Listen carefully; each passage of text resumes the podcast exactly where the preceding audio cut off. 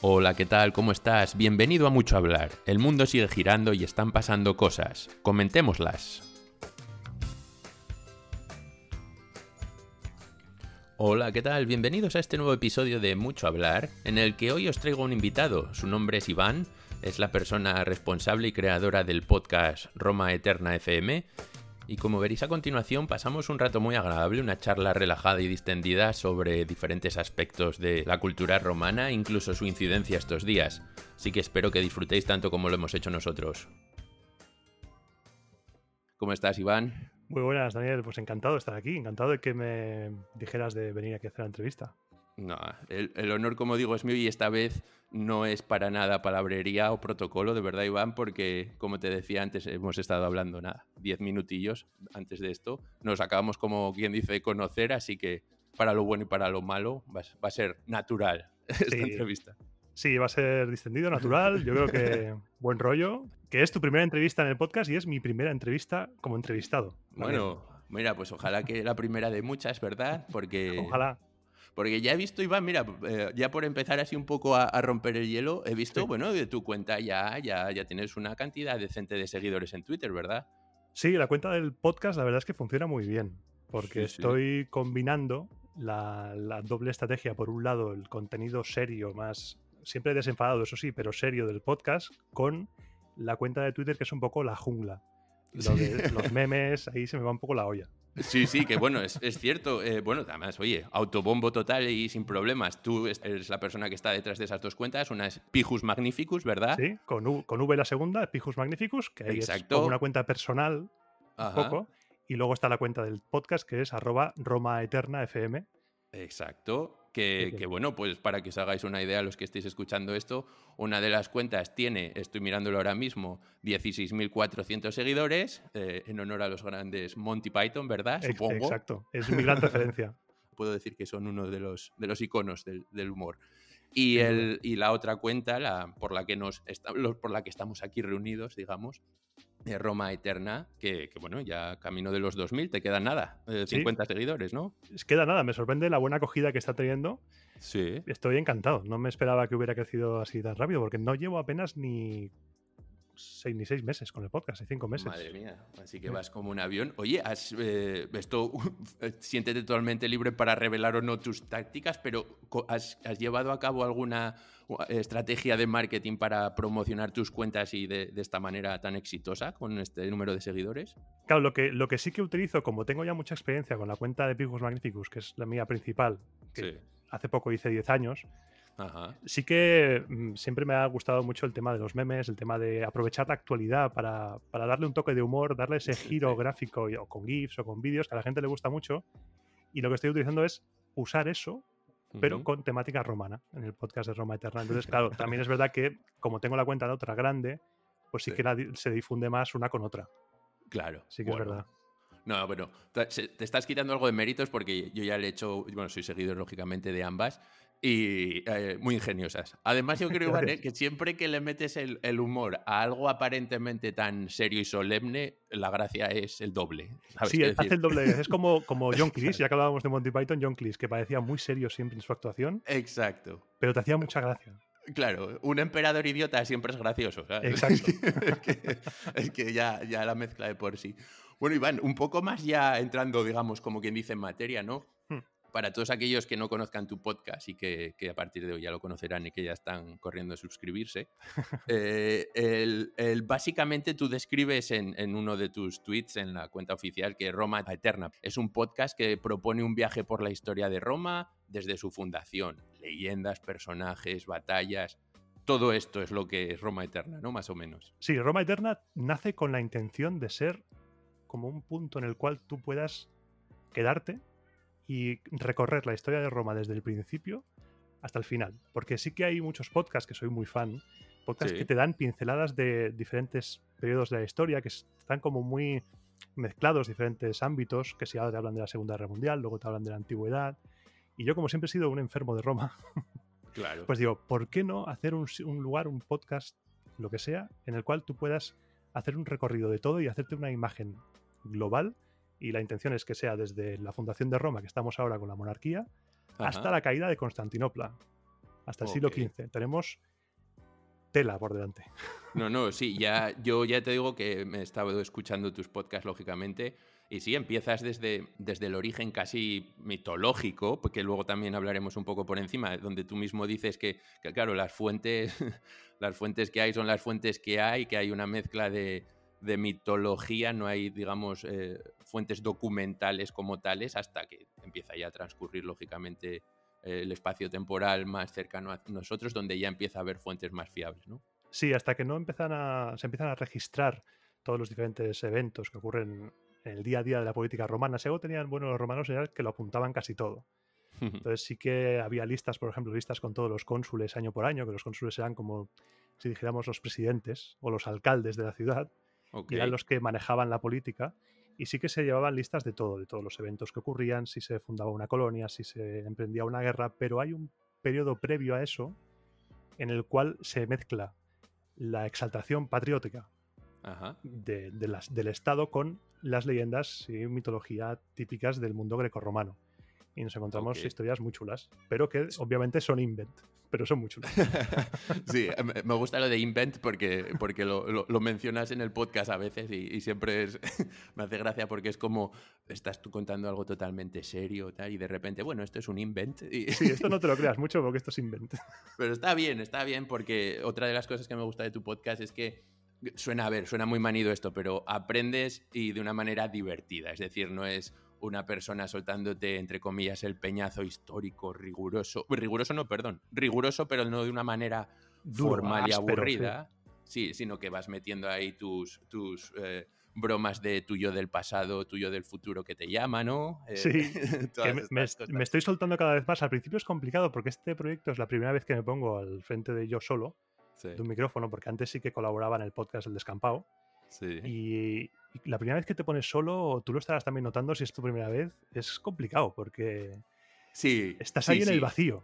Sí, porque, exacto, sí, a veces dices, eh, ¿qué es lo peor, no? Cuando empiezas a, pensar sobre, sobre tomar decisiones, que por cierto, mira, me ha venido, me ha venido que ni al pelo, porque en mi corta, en mi corta trayectoria en podcast tengo uno, uno de mis podcasts, uno de mis episodios habla de esto, de la toma de decisiones, y que cuanto, que cuanto más piensas y repiensas algo, normalmente eh, más, más, acabas más confundido. Esto lo digo porque, sí, yo también me considero una persona, pues, que hace bromas y demás. Y al principio cuando te pones delante del micrófono y empiezas a grabar, dices, ah, debería soltar esta chorrada. Bueno, no, no, porque luego si piensan que lo digo por aquí, no, es por allá. Y al final eh, eres menos natural, sí, te cortas y eres no eres tú mismo, que al final, oye, la gente yo creo que sí percibe cuando, cuando, cuando eres tú mismo o no. Sí, porque cuando eres tú mismo se te nota mucho más cómodo, mucho más relajado y, tú mismo transmites esa confianza que la persona que te escucha le es clave para poder conectar contigo. Exacto, totalmente de acuerdo. Pues oye, nada, Iván, ¿quién es Iván Martín? Lógicamente, esta es la típica pregunta, ¿no? Pero ¿quién es Iván Martín en el sentido, no, ni metafísico, que oye, si quieres ponerte metafísico, ponte Un ciudadano del mundo, lo típico que dice uno, ¿no? sí, que ama la vida y ama el amor. Pero eh, quiero decir, eh, ¿Por qué? ¿Por qué empezaste en podcast? ¿Por qué? ¿Qué fue lo que te impulsó? Si tienes estudios relativos a historia, es una afición, eh, ¿qué es lo que persigues con tu podcast? Es decir, ¿por qué? ¿Por qué todo esto? Pues esto, mi gusanillo por los podcasts empezó, como ya te digo, hace nada, tres, años fue, hace tres años me habló el, presentador del descampado, Sergio, Sergio Mena, que si me está escuchando un saludo desde aquí. Vale. Y me dijo, ¿qué te parece? poner en contacto con Sergio y todo. Sí, ¿qué te parece, ¿qué te parece si hacemos una colaboración? ¿Qué te parece si vienes a mi programa y, hablamos? Empecé hablando de Assassin's Creed. Ajá. Y dije, pues mira, me gustaría. Y fue empezando, fue empezando la cosa y me fui especializando más en los temas de historia, porque yo estudié historia. Sí que no me he acabado dedicando a ello, pero sí que desde siempre he tenido una especial predilección tanto por la historia como por el porqué de, la historia, la historiografía en sí. Porque una cosa es explicarte las cosas, soltarte el, rollo a lo History Channel y ya, y otra cosa es explicarte por qué sabemos esto.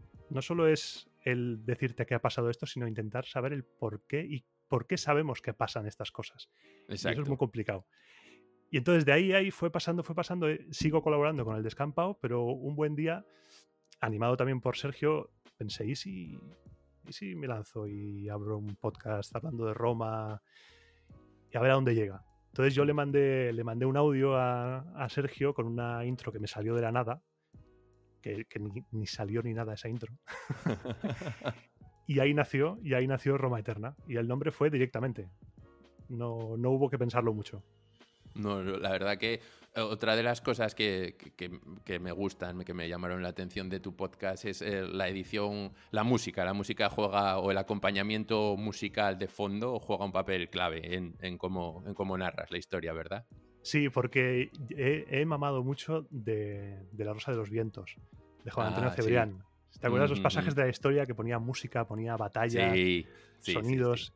Y eso en, mi adolescencia me marcó mucho. Y, y quiero, quiero transmitir esa mezcla entre la narración pura e histórica de, mira, pues este autor dijo esto, tal, tal, tal, a narrarte la acción y quiero dar el paso también a hacer un poco de ficción sonora, teatralizarlo un poco, dramatizar. Y, en los últimos programas estoy ya contando con, con ayuda, por ejemplo, en los dos últimos programas aparece en el, si no recuerdo mal, en el de Tarquinio Prisco, en el penúltimo, aparece Sonia Chávez haciendo de, de Tanaki, la mujer del rey, y en el próximo que voy a lanzar, el último sobre los reyes, sobre Tarquinio el Soberbio, también aparece Sonia haciendo del papel de Lucrecia, un papel muy potente, una mujer a la cual nos cuentan que violaron y que se suicidó y desencadenó la proclamación de la República Romana.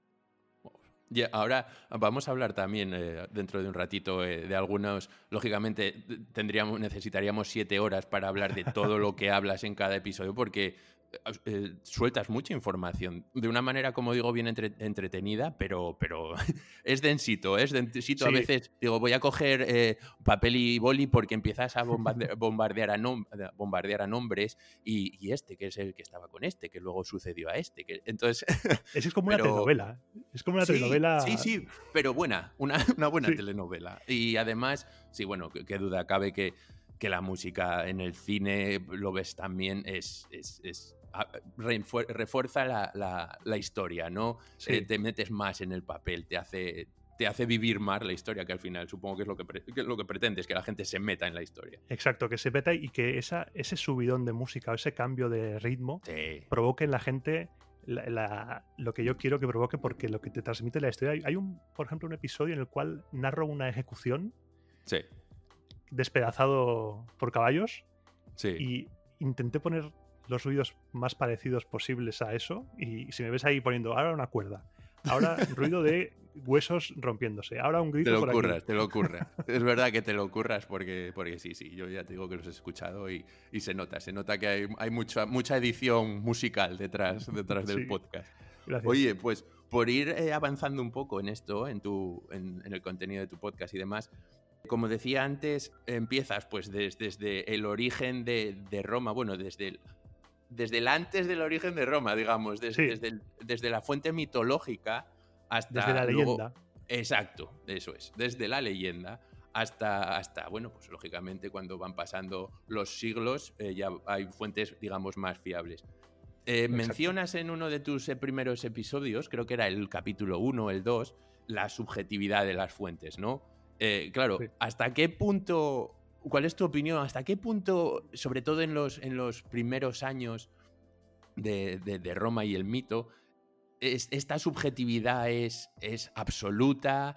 Eh, ¿Hay un, componente científico realista de estas fuentes? ¿Cuál, ¿Cuál es tu punto de vista sobre esta subjetividad en las fuentes? Yo creo que estas fuentes son 100% subjetivas y su, y su fiabilidad es podríamos entre un 15 y un 20% quizá, como mucho, de fiabilidad. Porque sí que recogen, porque todos estos historiadores, por ejemplo, yo me estoy centrando en esta época más en, los escritos de Tito Livio y de Dionisio de Alicarnaso. Entonces lo que hago es una lectura comparada, porque entre ambos puedes llegar a, estructurar un relato más o menos coherente, porque hay cosas que uno te dice, otro no, o te dice de una manera, el otro te dice que pasaron diferente, ni entre, ellos que fueron contemporáneos se ponen de acuerdo. y ves cómo esta gente se copia de anteriores. Es como la Wikipedia. Tito Livio tenía su Wikipedia romana, que son los anteriores escritores, y se van copiando unos de otros. Y van recogiendo o bien tradición oral de otros pueblos, o bien copian historias de otros autores, incluso griegos, que no tienen nada que ver, pero hacen un, un corta y pega, un megamix, hay un, un collage de historias con tal de, construir un relato mitológico de la fundación de la ciudad que no se corresponde con lo que se cree, porque no se sabe todavía bien, bien, bien la verdad. Creo que nunca llegaremos a saber la verdad, pero se sospecha que es mucho menos glamurosa de lo que nos cuentan. Seguro. Yo en eso ya te digo que para nada soy un experto en historia. Tristemente, más un, más un ignorante en este sentido de más allá de la culturilla popular, ¿no? Que todos sabemos un poco y algunos temas puntuales. Pero vamos, eh, es, es, cierto que cada uno cuenta la historia como le va, nunca mejor dicho, y si a eso le multiplica siglos y siglos, lo que recibimos a lo que realmente pasó tras manipulaciones, entre comillas, tiene que ser, vamos, cualquier parecido con la realidad. No pura coincidencia, pero, pero bueno. Pero casi. pero casi, y más en los tiempos en los que estamos hablando, tan, tan, tan lejanos. Sí, porque ahora podemos comprobarlo, pero antes no se podía comprobar. Yo claro. que soy nieto, tataranieto de tal persona, compruébalo en el siglo Exacto. Exacto, de hecho tú mencionas en, un, en uno de tus episodios, ponías un ejemplo de, bueno, pues esto es como si yo te digo que mi, sí, tataranieto era, no me acuerdo exactamente el ejemplo, pero como si te digo que era el sastre de, Augusto, y, sí, y, mi, abuelo era el sastre de Augusto, y ahora pues, refuta eso. Exacto. Aporta pruebas. Exacto, exacto. Oye, otra cosa, otra pregunta, cambiando, no un poco de tema, sino siguiendo con esto, pero hablando de la influencia de la multiculturalidad en la península itálica, en el capítulo 3 mencionas, pues eso, precisamente, eh, esta multiculturalidad. ¿Tú hasta, hasta qué punto consideras esto como clave y fundamental en el desarrollo y, del imperio romano como tal y que fuese causa de, de donde llegaron a ser, una potencia mundial y casi dominadora del mundo. Sí, yo creo que es muy importante porque hay que tener en cuenta que ya en su fundación Roma es una amalgama de, pueblos e influencias, tanto de Etruria como griegos, y, cuando, y cuando se va expandiendo, cuando Roma vence en las guerras púnicas y cuando Roma también adquiere la hegemonía por las ciudades griegas, la ciudad de Roma se convierte en un crisol de culturas. La imagen de la Roma blanca, entiéndase blanca a nivel racial, a nivel marmórea, esa, esa imagen es, está muy alejada de lo que seguramente fuera la realidad. Roma yo me la imagino con una mezcla de culturas, de colores, de olores, de sabores increíble. Era, una metrópoli. Y negar eso, negar eso es, es, engañarse a uno mismo, porque incluso cuando hubo emperadores norteafricanos o emperadores hispanos, Trajano mismo, sevillano, aunque sea un anacronismo decir que era sevillano, pero era de por ahí. Del sur de la península. Exacto. Dirías, em, los mayores impactos, no sé si, oye, oye, pues mira, Daniel, nunca he pensado sobre esto, ¿no? Pero a raíz de justo lo que acabas de comentar, los, los mayores impactos positivos de esta multiculturalidad y, a su vez los negativos, ¿cuáles dirías que, oye, pues mira, esto trajo problemas por aquí, por aquí, por allá o positivamente por, por aquí, por aquí, por allá? Positivamente, bueno, somos, somos herederos de Roma a nivel lingüístico. Hablamos el castellano que estamos hablando, es heredero del latín.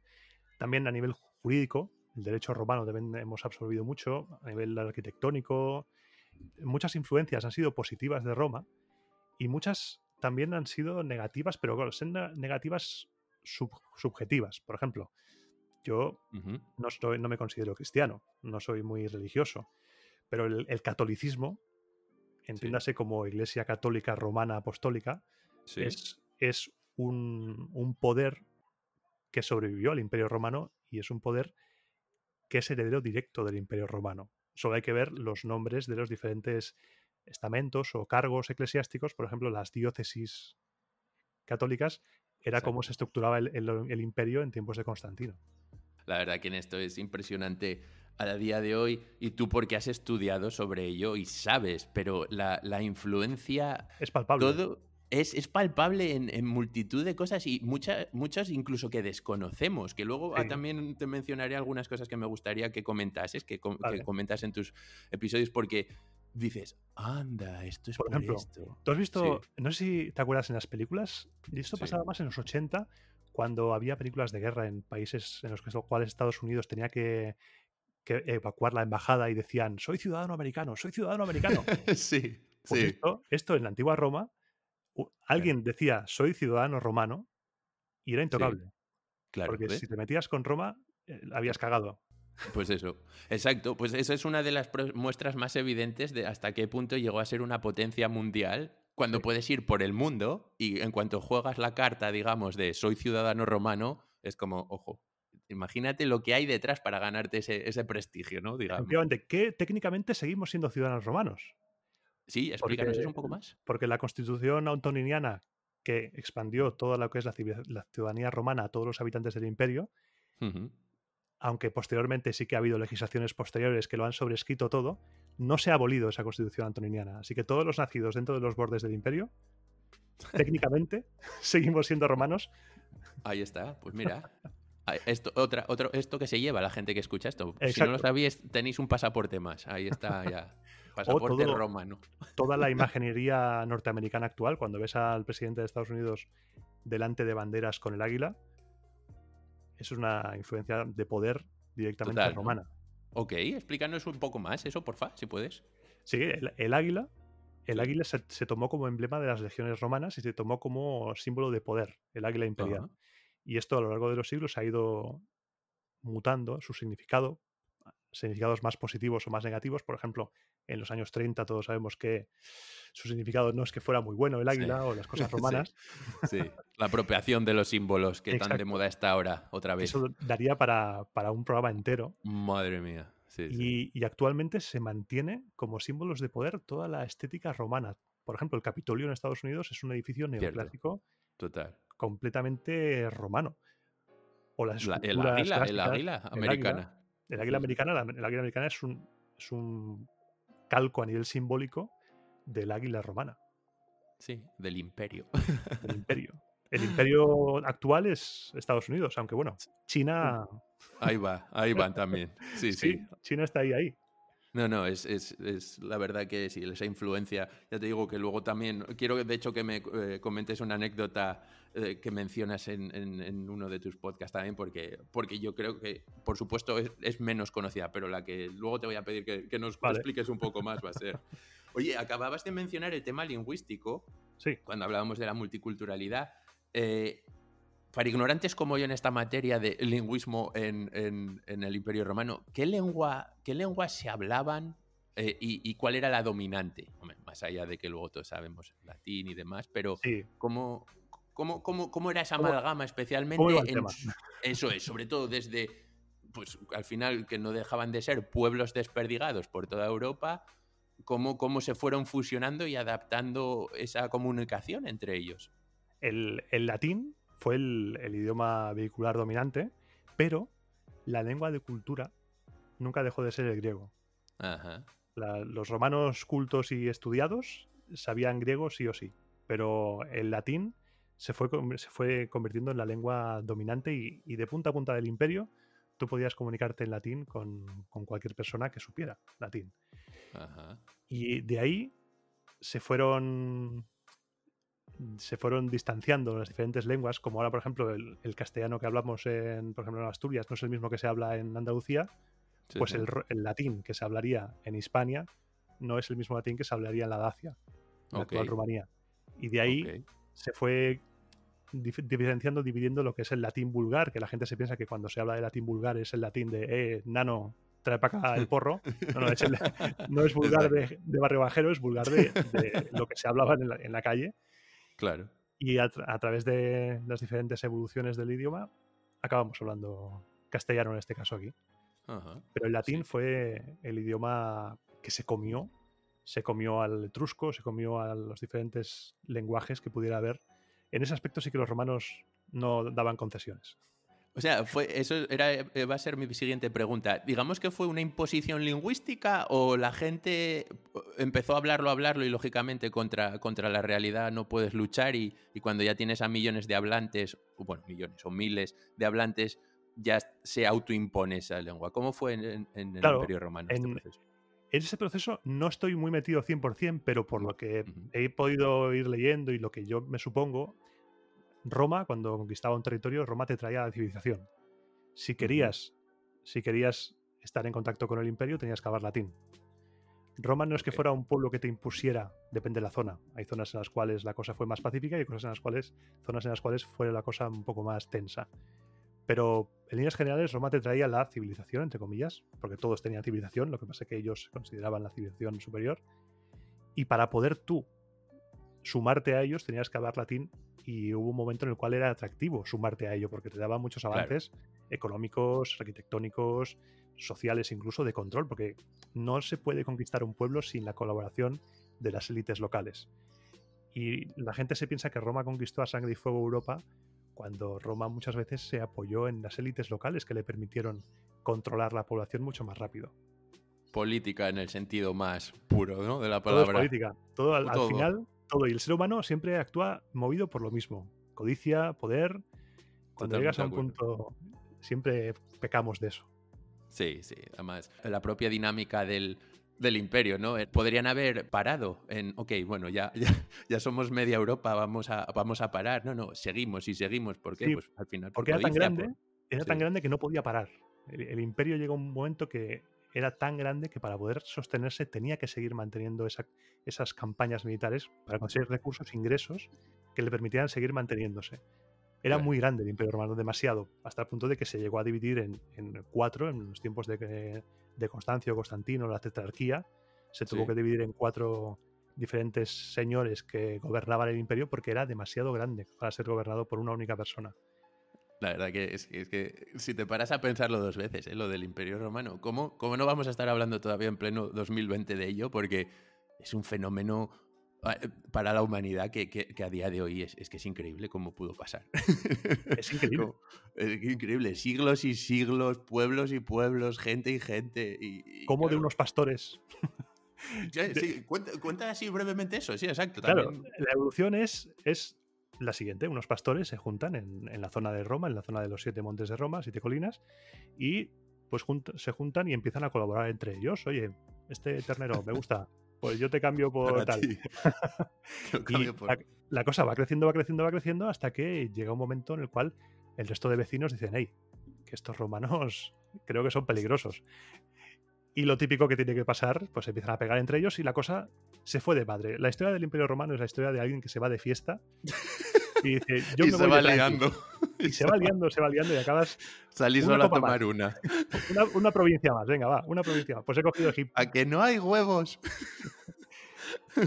Claro, llega un momento que, pelearon contra Cartago, se, hubo un choque de potencias del Mediterráneo, Cartago y Roma, y cuando Cartago cayó, no tenía poder, no tenía rival Roma en ese momento en la zona. Entonces ya fue uno tras otro empezaron a caer. Sí, sí, claro, empezaron a extenderse, a extenderse y venga, otro pueblito más, otra región más y sí, al final crearon un, entre comillas, monstruo que, que, no supieron cómo, qué hacemos con él, ya, ya se nos ha ido. Claro, se nos ha ido de las manos completamente. Se nos ha ido de las manos y nos va a comer.